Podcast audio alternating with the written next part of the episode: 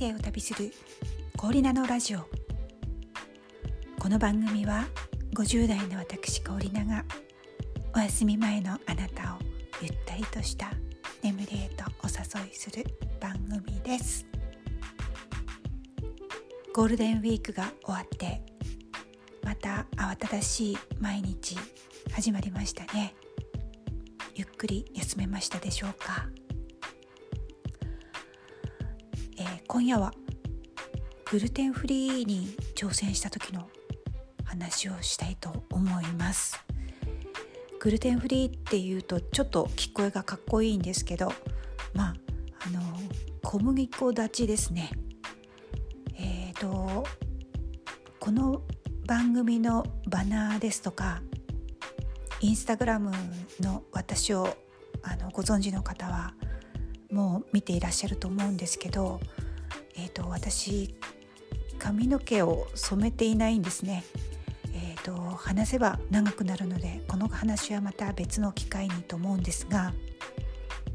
ある時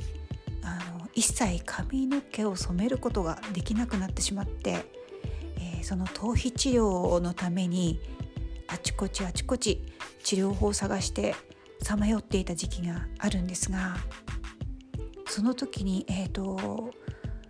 大学病院のですね東洋医学の漢方医にあの頼ったことがあったんですけど。えっ、ー、とその時ですね、えーと、自分に合う漢方を見つけるっていうのがまたこれが難しいことでしたし私のその頭皮治療っていうのがこれまでに前例がなくてどの薬が合うのかかなり毎回、あの薬を変更して先生も試行錯誤していらっしゃったようなんですけどね。で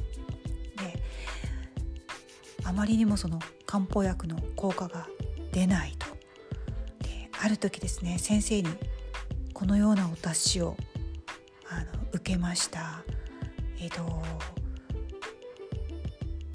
一度小麦粉を立ってみて1ヶ月でいいからっておっしゃるんですよ。あの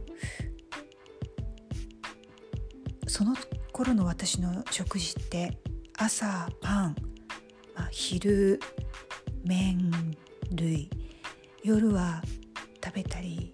もし食べたとしたらまあご飯かな？麺かな？っていうそういうあの食生活だったんですけれどももう3食必ず全部白米でっていうことだったんですね。えっ、ー、と玄米とかではなくって白米を1日3回食べるようにということだったんです。でちょっとそれハードル高いなって思ったんですよね。だけど、えーと、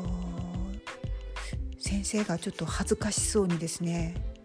あのおっしゃってたんですが日本人の体の中には米蔵があるって言うんですよ。ここで先生自分でクッと恥ずかしくなって下向いちゃったんですけどあの古来のその DNA とかあの日本人の体にはあの白米を受け入れる蔵があるんだと。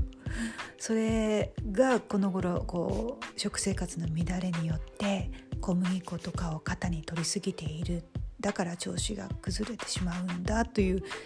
理屈をこうもっと難しくお話しされたんですけども、まあ、やってみてよということで。でパンだけじゃないからねコロッケとんかつ餃子パスタピザうどんダメだからねって一気に言われたんですけど 先生これ言い慣れてるなって思ったんですけどなかなか厳しい食事となったんですけれどあのそうですよね。あの餃子の皮も小麦粉だしとんかつの衣もパン粉もパンですもんね。そうそれで1ヶ月なんとかやり遂げました。最初の半月ぐらいはなかなか厳しかったんですよ。これを食べちゃダメとか。あパン食べたい。焼きたてのクロワッサンが食べたいとかやってたんですけどその間にあのご飯食に3食とも切り替えるとですね冷蔵庫の中の品目があのほとんど和食ものになっていってメニューを考えるのが難しいというか逆にあのシンプルになってこれもまたいいなって思ったりし始めましたね。えっ、ー、とご飯とお味噌汁とお魚納豆お野菜あと卵かこういったもので献立を構成できるので特にそのパスタを買いに行くとかパンを買いに行くとかバターが切れちゃったとかあまりあの他にアイテムがなくても献立立てができるので慣れてしまえば便利だなということ。で体の変化っていうのがですねあの一番は冷えがなくなったちょうど2月ぐらいにあのトライしたことだったんですけど体がポカポカしてきた。はい。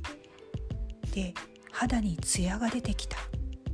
えーと顔がふっくらとしてきた。ちょっと疲れにくくもなった。で体重はやっぱり1キロから2キロぐらいちょっと増えたんですけど当時の私はあの低体重だったんですね。であのどうしても太れなくって寝る前に必ずプリンを1個食べていたぐらいででもどうしても太れないと。栄養をあの体に取り込むことができなかったんですね。なのでその1キロ2キロ増っていうのはなかなか嬉しいことではあったんですね。明らかに体質が変わりましたあのそのよく未知の病というかよくわからない病気となると漢方薬にすがるとかあのありますよね。だけどそのその薬を受け入れる体がやはりあのお米によってリセットされたというか健康体ある程度の健康体フラットな状態じゃないと漢方薬でさえ受け付けないっていうことだったんですね。あのでえっ、ー、と今はそれを学んでからなんですけどあのちょっと体が冷えてるな冷えに傾いてるなって思うとやはり積極的に白米を食べるようにしています。あの食べ物の楽しみってありますから絶対小麦粉はダメとかあのそれ制限したら本当につまらないと思います。あのアレルギーとかがない限りはですね。ただそういうあのシンプルな健康法もあるっていうことですね。ただお米を3食取るこれだけでもだいぶ健康体になるということ。もし冷え症とかで悩んでる方いらっしゃったら参考にしてみていただけたらと思います。人生を旅する氷なのラジオ。おやすみなさい。